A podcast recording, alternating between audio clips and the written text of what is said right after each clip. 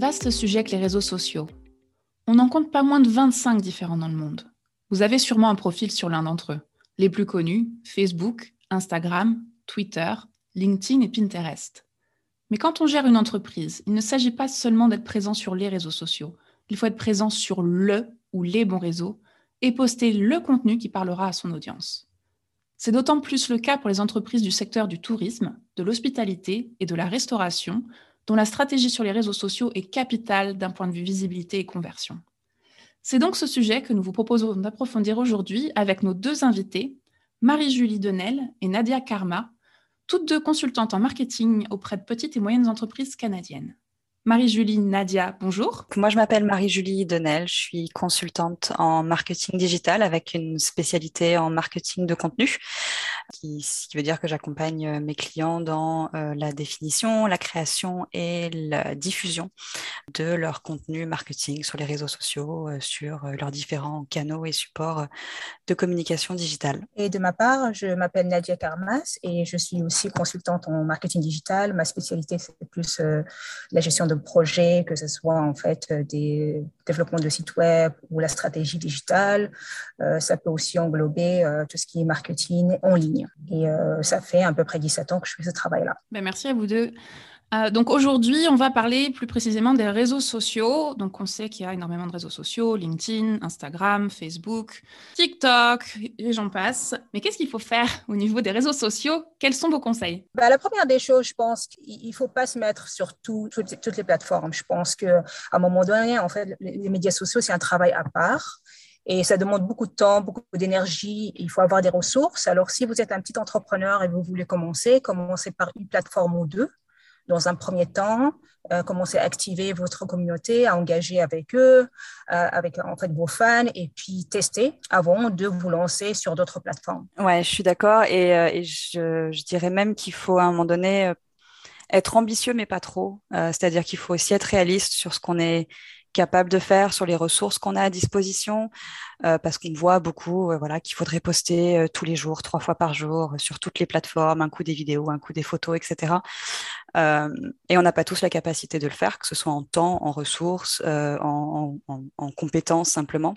Et donc effectivement, ouais, d'avoir de, ce, ce réalisme au départ de de, choisir plus précisément euh, où on veut poster, ce qu'on veut poster et surtout de voilà d'arriver à mettre en place une cadence qu'on est capable de tenir euh, de tenir sur le long terme et une constance qu'on est capable de tenir sur le long terme.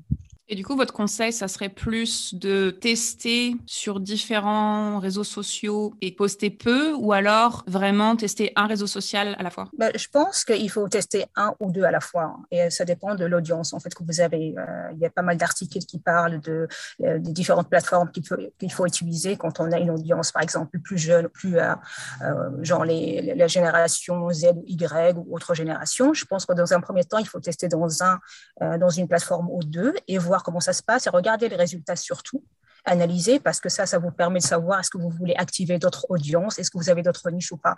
dans un premier temps, il faut déjà tester votre contenu, est-ce que ça marche, est-ce que les offres marchent bien, est-ce que ça parle à votre audience? Avant d'aller chercher d'autres euh, plateformes. Maintenant, je dis ça, si vous êtes une entreprise qui a assez de ressources et vous voulez aller vous implémenter dans plusieurs plateformes, euh, euh, ça, ça, peut le faire. C'est juste que si vous êtes un petit entrepreneur, les médias sociaux, c'est beaucoup de temps c'est vraiment un, métier à part et il faut passer beaucoup de temps à faire des, tests, à aller activer euh, la communauté, à aller travailler en fait euh, sur le contenu, que ce soit le texte, que ce soit le design et les vidéos.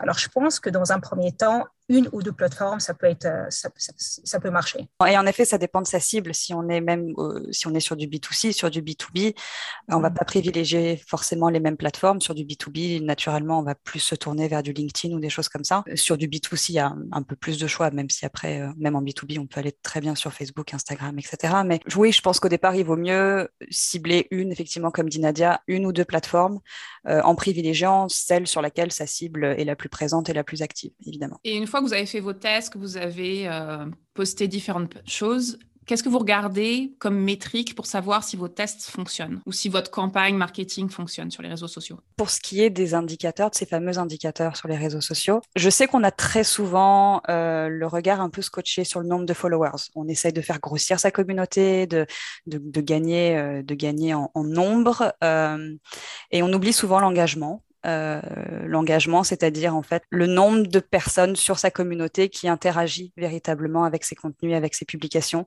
donc des réactions euh, de likes, de partages, de commentaires, etc. Et ce taux d'engagement pour moi est hyper important parce que c'est un bon indicateur euh, de la pertinence d'une stratégie. C'est-à-dire que ça veut dire que ce qu'on publie, ça intéresse son audience, ça intéresse sa communauté.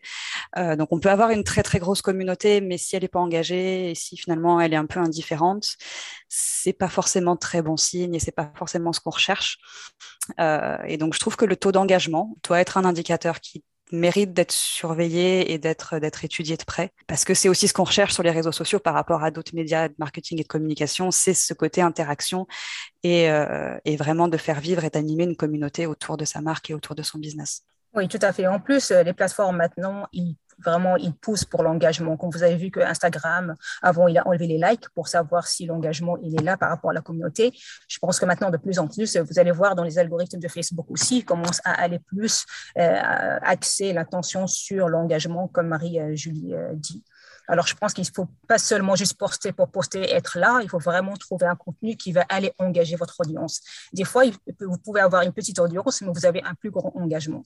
Et je pense aussi, il y a autre chose, c'est d'aller euh, auditer et tester, enfin, regarder euh, la géographie, regardez en fait votre, le, le, persona de votre euh, audience. Qui sont femmes, hommes, dans quel euh, pays ils sont, est-ce qu'ils engagent à telle heure ou à telle heure, parce que ça, ça vous permet d'aller en fait planifier votre euh, contenu des médias sociaux et savoir qu'est-ce qui marche, à quel moment, sur quel pays, enfin dans quel pays, sur quelle, une, sur quelle audience et niche de, votre, de vos consommateurs. Je pense que ça aussi, c'est important d'aller voir et d'aller tester et d'aller regarder donc plus, on regarde nos statistiques et mieux on sait quoi poster et quoi, quoi creuser d'un point de vue contenu. Oui, et, exactement. Et vous, comment vous faites pour trouver le contenu à poster? Est-ce que vous avez des astuces pour développer votre créativité, pour avoir plus de contenu à poster? Alors de ma part, euh, je pense que euh, bah déjà en fait il faut suivre pas mal de bah, lire pas mal. Euh, je suis pas mal de blogs, je suis dans pas mal de groupes. aussi quand on travaille avec un, client dans son industrie, on va aller chercher des informations, on va chercher des tendances, qu'est-ce qui fonctionne dans l'industrie dans laquelle ce, client travaille. Et on va aussi faire pas mal de brainstorming. Des fois je le fais avec le client, mais des fois aussi je le euh, en étant dans des groupes euh, de créativité ou de médias sociaux ou de contenu digital euh, pour pouvoir aller en fait chercher le, meilleur contenu qui va correspondre spécifiquement à ce client-là par rapport à son audience. Ouais, il y, effectivement, je suis assez, enfin, je suis tout à fait d'accord. Il y a, y a un gros travail de veille à faire. effectivement, pour d'abord pour être pour être au courant de ce qui se passe dans son secteur, déjà dans son propre secteur d'activité, puis ensuite plus généralement euh, les tendances marketing, euh, faire de la veille marketing aussi sur euh, voilà parce que c'est un c'est un environnement qui bouge beaucoup, qui évolue beaucoup, donc il y a toujours des nouvelles tendances, des contenus qui à un moment donné fonctionnent, puis à un moment donné fonctionnent moins bien, etc. Donc c'est vrai qu'il y a un, travail effectivement de veille et de, recherche d'informations et de tendances. Et puis oui, alors quand, quand on a la chance d'avoir une équipe, faire du brainstorming en équipe, effectivement, ou tout seul quand on est tout seul et qu'on est un petit entrepreneur et qu'on n'a pas forcément une équipe avec qui le faire. Mais à un moment donné, ouais, la bonne vieille technique de prendre une feuille et un stylo et puis de, et de noter et de faire des listes euh, de sujets auxquels on pense, de, de supports, de formats, euh, sans filtre, sans forcément être dans une démarche euh, stratégique, mais vraiment voilà en laissant un peu un peu libre cours à son imagination, à son inspiration et noter tout ce qui nous vient. Et après, dans un deuxième temps, on fait le tri et on voit ça c'est faisable, ça ça ne l'est pas. Si c'est faisable, à quelle échéance, avec quelles ressources, etc. Mais voilà, à un moment donné, c'est bien aussi de, bah, tout noter et de et voilà et pas se mettre de filtres et, les filtres viennent après. Et je pense aussi que, en fait, juste pour euh, faire suite à ce que Marie-Julie dit, euh, quand on parle vraiment d'un petit entrepreneur qui, qui fait son propre contenu, je pense qu'être authentique, c'est important parce qu'on parle de c'est notre histoire qu'on raconte l'histoire de nos produits. Alors des fois, en fait, oui, aller voir les tendances, c'est bien, mais je pense juste partir du cœur. Bah, moi, c'est quoi mon histoire? Qu'est-ce que je veux raconter euh, à, mon audience, à, mes consommateurs? Et ça, ça peut aussi aider dans la créativité. Il n'y a pas seulement d'aller voir les tendances et de vouloir faire comme la compétition, mais d'aller de soi il faut juste faire attention à quand on, est authentique, on ne parle pas que de nos produits, ils sont géniaux, ils sont vraiment bien, mais qu'est-ce que ça peut apporter à notre audience? Et c'est ça la, différence entre vraiment parler de nos produits comme voilà, c'est les meilleurs, mais d'aller de son histoire propre, parce que c'est ça ce que les cherchent les gens maintenant. Ils cherchent l'authenticité dans le, contenu pas juste euh, de, poster euh, sur l'entreprise ou sur les produits. C'est un, bon point, Nadia. Euh, on entend pas mal d'entreprises nous dire, bah oui, il faut poster tant par jour ou tant, tant de posts par semaine, mais j'ai un produit, je ne sais pas quoi poster.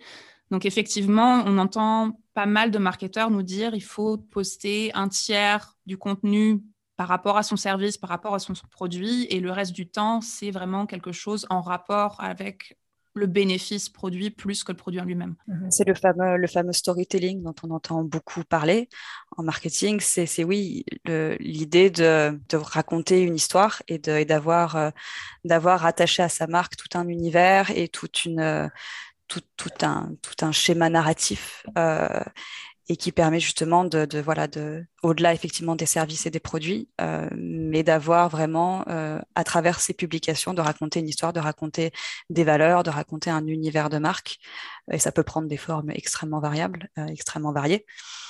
Euh, mais oui, effectivement, et là, ça, nécessite euh, bah, d'être clair sur, sur, sur les valeurs de sa marque aussi, sur sa mission, sur, euh, sur ce qu'on veut faire passer comme message et comme, et comme, et comme valeur en tant que business à son audience.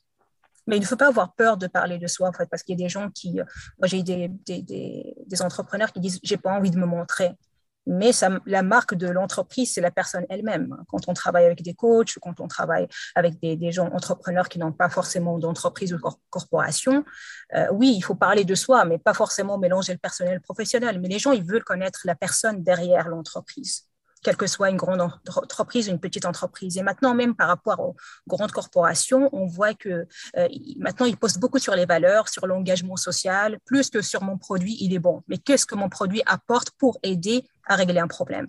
Je pense que juste il faut faire attention à que oui, on peut parler personnel, on n'est pas obligé de parler de sa famille, de ses enfants, mais on peut quand même engager le côté personnel dans, euh, dans l'histoire qu'on raconte.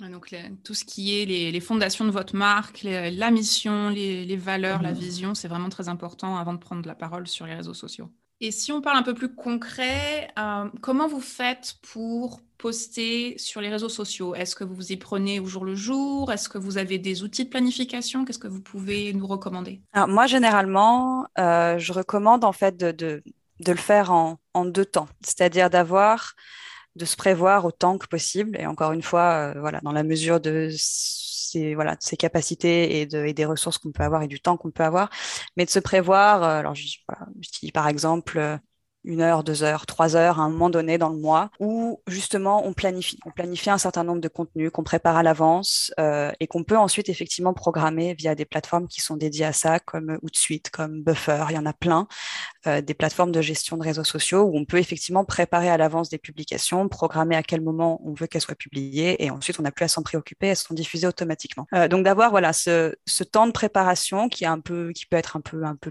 fastidieux, un peu laborieux, mais au moins on sait que sur le mois qui vient ou les deux mois qui viennent, on a un certain nombre de contenus qui sont prêts et qui seront diffusés.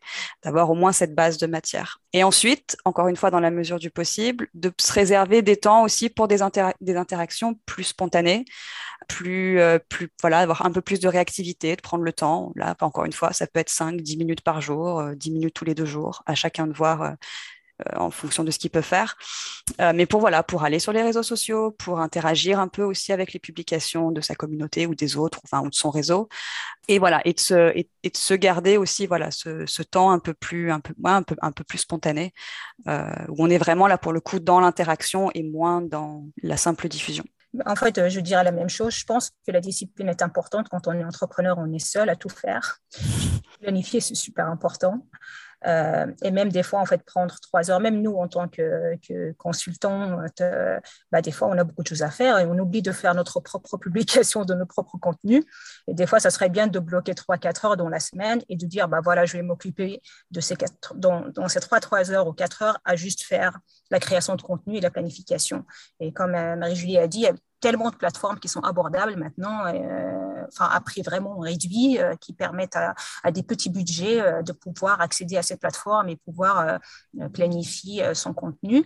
Et puis, c'est important par rapport au deuxième point dont Marie-Julie a parlé, c'est vraiment aller interagir parce que les gens, ils pensent qu'on publie puis on oublie. La partie la plus importante, c'est l'engagement. Des fois, on peut poster deux fois par semaine, mais si on engage plus avec la communauté, on a plus peut-être d'interaction et d'engagement avec euh, nos consommateurs que de juste aller poster pour poster. Il faut juste, enfin, il faut avoir un équilibre entre les deux. Mais, mais voilà, en fait, c'est juste pour complémenter un peu euh, le point de Marie-Julie. Et Nadia, euh, concrètement, en termes d'engagement, qu'est-ce que tu conseilles de faire?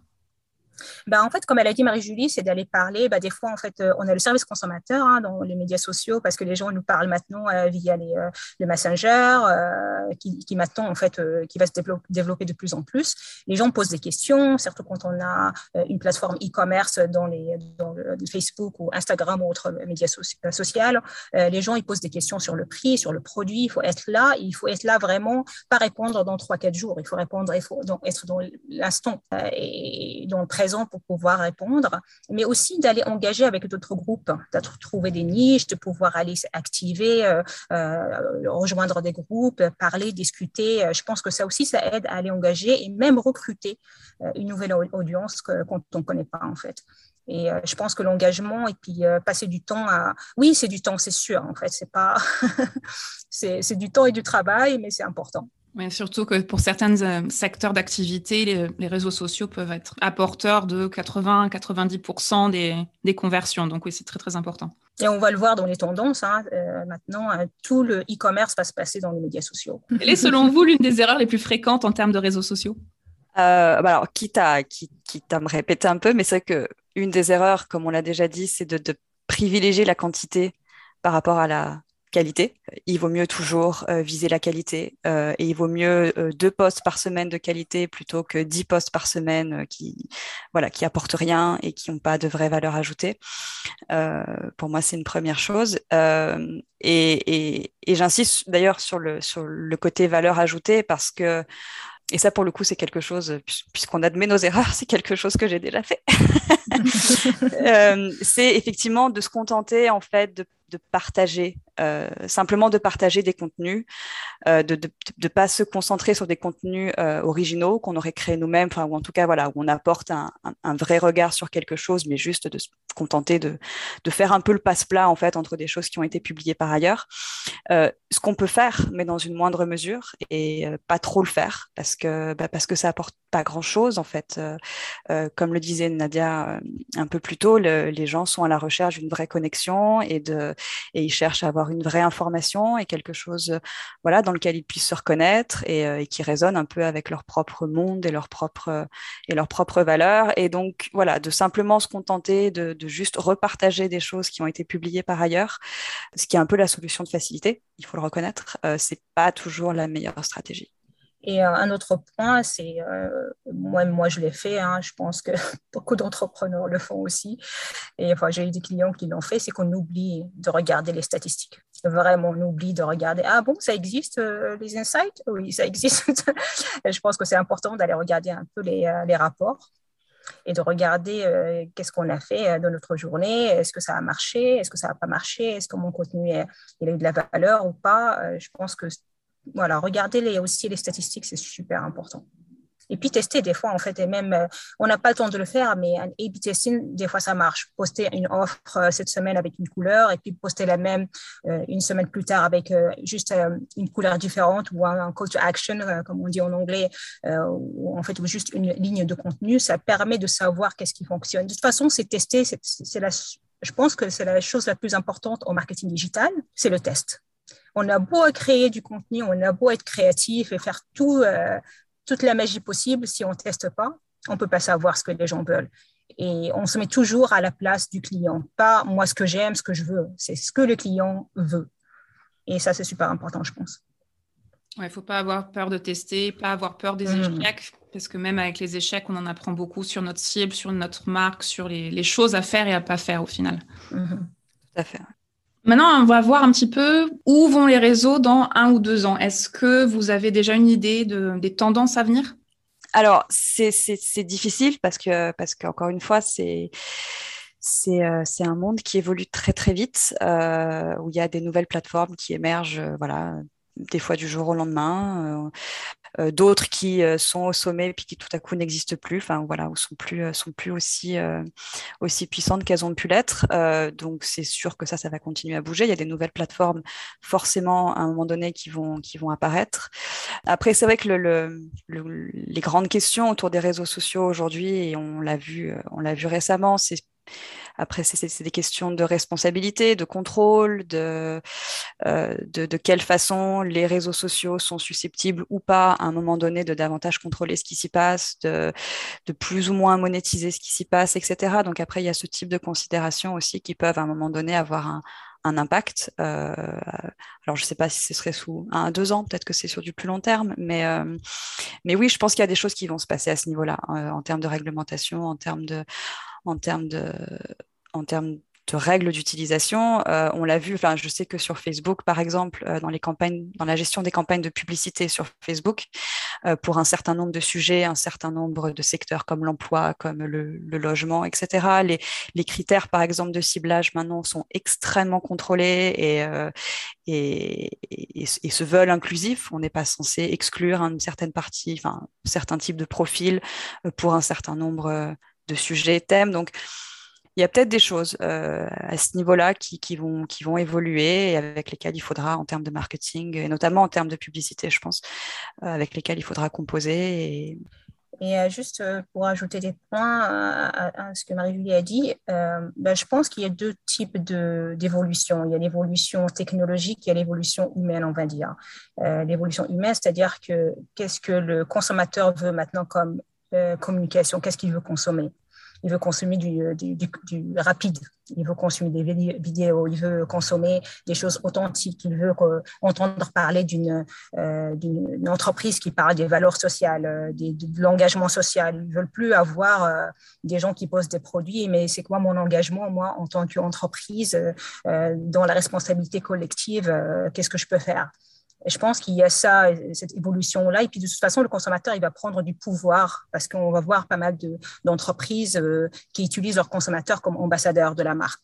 Et euh, moi, j'ai envie de suivre une personne comme moi, j'ai pas envie de suivre une entreprise. Alors ça, le, ce qu'on appelle le UGC, euh, le User Generated Content, ça, ça va être quelque chose qui va être de plus en plus utilisé. D'ailleurs, c'est utilisé par les grandes marques, mais peut-être pour les petites entreprises, ça va arriver aussi. Il y a aussi l'évolution technologique où, par exemple, il va y avoir la réalité augmentée, il va y avoir euh, Facebook, il a, il a investi dans des, des lunettes pour la réalité augmentée où maintenant on peut enregistrer euh, nos événements euh, du quotidien avec des lunettes au lieu d'aller le faire sur notre téléphone. Il y a des choses comme ça technologiques, mais ça dépend de votre entreprise et le niveau où vous vous situez en fait. Il y a des grandes entreprises maintenant qui sont complètement dans des, avancées beaucoup plus importantes parce qu'ils ont un budget. il y a des petites entreprises qui essaient au moins d'avoir un engagement. Mais je pense que pour les petits entrepreneurs, s'il y a un engagement à faire et suivre l'évolution, ça serait d'aller être à l'écoute euh, du consommateur et savoir qu'est-ce qu'il veut. Et, la tendance va vers l'authenticité, comme on en a parlé tout à l'heure, d'aller vers euh, euh, raconter son histoire, euh, montrer son engagement, utiliser le consommateur comme ambassadeur, au lieu de juste vouloir être moi une entreprise, je suis la meilleure et je vais poster. Enfin, ça, c'est plus une stratégie qui marche. alors oui, en fait, il y, a deux types de tendances, mais le contrôle, oui, comme elle a dit Marie-Julie, on le voit maintenant avec Facebook dernièrement. Euh, maintenant, ils acceptent plus qu'on crée des, des on va dire, comptes personnels pour créer des, euh, des, comptes professionnels. Alors, il faut faire attention à tout ça parce que maintenant, ils commencent à bloquer toute euh, la gestion des, publicités sur Facebook, surtout parce que c'est un des grands. On parle beaucoup de Facebook, mais il va continuer à être le plus grand. voilà, même s'il y a d'autres plateformes qui arrivent, comme le, le Clubhouse ou autres qui vont immerger, mais Facebook, je pense, ça va continuer à être une des plateformes les plus importantes pour le B2C en tout cas.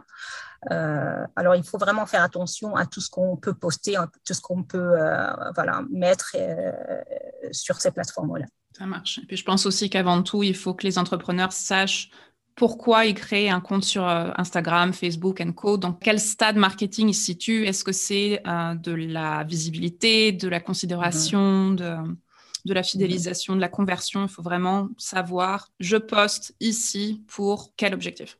Est-ce que vous avez des exemples de comptes sur les réseaux sociaux qui seraient vraiment inspirants en termes de marketing?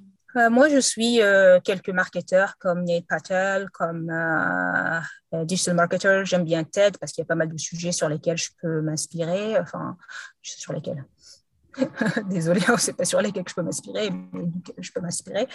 Euh, bah sinon, je suis pas mal de. En fait, ça dépend des entreprises avec euh, qui je travaille, des industries. Je peux, en fait, j'aime bien m'inspirer de, des cosmétiques et fashion euh, en termes de créativité parce que je trouve que c'est super intéressant, même quand je travaille avec des, des entreprises B2B où, en fait, où il n'y a rien à voir avec le, cosmétique.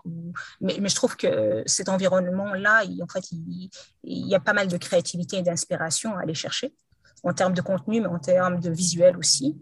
Mais quand je veux vraiment aller chercher du contenu, ben, je vais aller suivre des plateformes de marketing qui sont reconnues, en fait. Euh, ben, je, peux, je peux en donner quelques-uns, je ne les ai pas en tête, mais il y a en fait euh, Digital Marketer, Neil Patel ou d'autres euh, personnalités qui sont bien populaires dans, dans ce domaine-là. Oui, alors effectivement, dans le domaine du marketing pur ou du marketing digital, il y a, effectivement plein de comptes connus, reconnus et, qui valent effectivement la peine d'être suivis parce que parce que c'est voilà, c'est des mines d'informations et de et d'inspiration quand on fait du marketing. Après, des comptes de réseaux sociaux inspirants, il y en a dans tous les secteurs d'activité. Mhm. Euh, alors, ils peuvent être inspirants en termes effectivement d'univers visuel, de, de, de, travail sur le design, etc. Il y a notamment Instagram qui se prête bien pour le coup au visuel, enfin qui est d'ailleurs fait pour ça. Euh, il y a des comptes Instagram qui sont là. J'ai pas forcément d'exemple en tête encore une fois, mais, mais c'est vrai qu'on voilà, on, peut tomber sur des comptes, euh, des comptes Instagram qui sont visuellement magnifiques et donc pour le coup bah, super attractifs et super et super inspirants. Et puis après, il y a des comptes qui sont pas forcément focalisent pas forcément sur le visuel, mais plus sur le contenu, sur la qualité des contenus, euh, et, euh, et, et, voilà, et qui peuvent et qui ont, qui ont qui ont une approche qui peut être hyper intéressante. Donc je pense que c'est après à chacun, en fonction de son secteur d'activité, euh, d'aller trouver euh, l'inspiration. Euh, alors soit effectivement dans son propre secteur, soit sur des secteurs complètement différents, et d'aller trouver l'inspiration à la fois en termes d'univers visuel, d'univers euh, éditorial aussi. Euh, parce qu'il y a effectivement plusieurs niveaux d'inspiration. Il y a mhm. l'inspiration purement créative, enfin, je dirais graphique, et, euh, et ensuite l'inspiration plus en termes de contenu. Et euh, donc, donc voilà. Je pense aussi qu'il faut être réaliste sur les choses qu'on peut faire et ne pas faire, parce qu'on peut trouver très bien un, un, compte très inspirant, mais être incapable de réaliser du contenu aussi qualitatif que, ou alors en mettant des jours et des jours. Donc, c'est très important euh, d'être réaliste sur ses compétences et sa disponibilité sur les réseaux sociaux. Et maintenant, il y a des plateformes qui aident aussi, hein, le Canva et puis les Animoto, euh, des plateformes qui sont assez accessibles, qui permettent de créer facilement des visuels, ce qui n'était pas le cas il y a quelques années. Je pense que ça, ça peut aider aussi quand on n'a pas forcément de designer, de, voilà, quoi, quand on est une seule personne et qu'on n'a pas beaucoup de temps. Cette plateforme-là, ça permet euh, d'aller en fait euh, facilement trouver des, on va dire, des templates préfaits, enfin, pre-made, qui permettent euh, d'aller facilement euh, publier du contenu. Je pense que Pinterest aussi, ça pourrait être intéressant pour les gens qui font du e-commerce. Euh, ça, c'est vraiment, je pense, c'est une inspiration pour beaucoup de gens. Alors, si ça peut être une plateforme qui peut aider à, aller en fait avoir de l'inspiration pour les petites entreprises, ben, je conseillerais d'aller sur Pinterest pour voir un peu, surtout pour les petites entreprises e-commerce ou les grandes d'ailleurs, pour aller créer des boards, de regarder ce qui se fait voilà, sur le marché. Mhm. Mmh, c'est ça.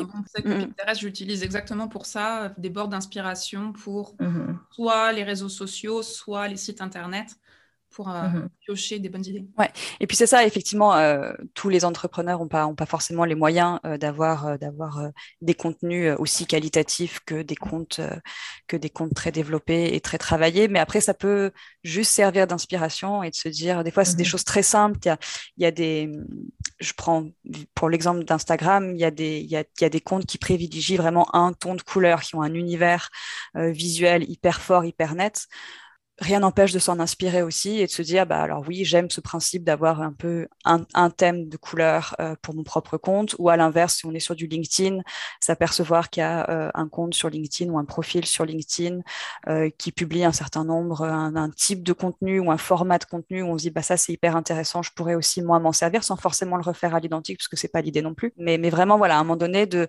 effectivement d'être réaliste et se dire ok je sais que je vais pas pouvoir faire ça mais par contre j'aime bien la démarche j'aime bien l'idée et comment moi, à mon niveau, je peux m'en servir et comment je peux le décliner et, me le réapproprier avec mes moyens euh, et, mon dispositif. Il ne faut surtout pas hésiter non plus à regarder l'engagement qui a été euh, obtenu via ces autres mm. comptes et voir, ah ben tiens, ils ont, euh, ils ont posté ce graphique-là, cette infographie, ce visuel. Finalement, ça n'a pas fonctionné ou alors, au contraire, ça a très bien fonctionné. Et déjà aussi, la simplicité, c'est important aussi des fois dans la créativité. Être simple, c'est des fois, ça marche aussi. Quoi. Alors, euh, je pense que c'est aussi tester, voilà, tester et puis aller avec ses valeurs, comme on a dit. Hein. En fait, il ne faut pas aller dans toutes les couleurs. Après, ça dépend de chaque entreprise, mais je pense qu'il faut rester fidèle à ce qu'on est. Et puis, oui, on peut toujours, comme Marie-Julie a dit, chercher l'inspiration ailleurs, mais l'adapter à ce qu'on est et ce qu'on fait. Je pense que ça sera le mot de la fin. Merci, mesdames. Si nos éditeurs veulent vous rejoindre, où peut-il vous écrire, vous contacter? Ah, moi, sur LinkedIn, essentiellement. Je pense que c'est là qu'ils me trouveront le plus facilement. Euh, moi aussi, sur LinkedIn, Nadia Karmaz ou euh, sur mon site web goodthinkdigital.com. Merci beaucoup. Merci. Merci à vous. Merci. Nos auditeurs et auditrices l'auront donc compris, communiquer sur les réseaux sociaux demande régularité et stratégie, mais ça peut être un vrai atout pour la stratégie d'une entreprise. Si vous êtes arrivé jusqu'ici, cela veut dire que vous avez écouté ce podcast jusqu'à la fin. Merci pour votre écoute. Nous espérons que le sujet vous aura plu. N'hésitez pas à nous le faire savoir avec 5 étoiles. On se retrouve très vite pour un nouveau balado entrepreneurial. En attendant, partagez-nous en commentaire les sujets que vous souhaitez découvrir. À très vite sur Micro Entreprise.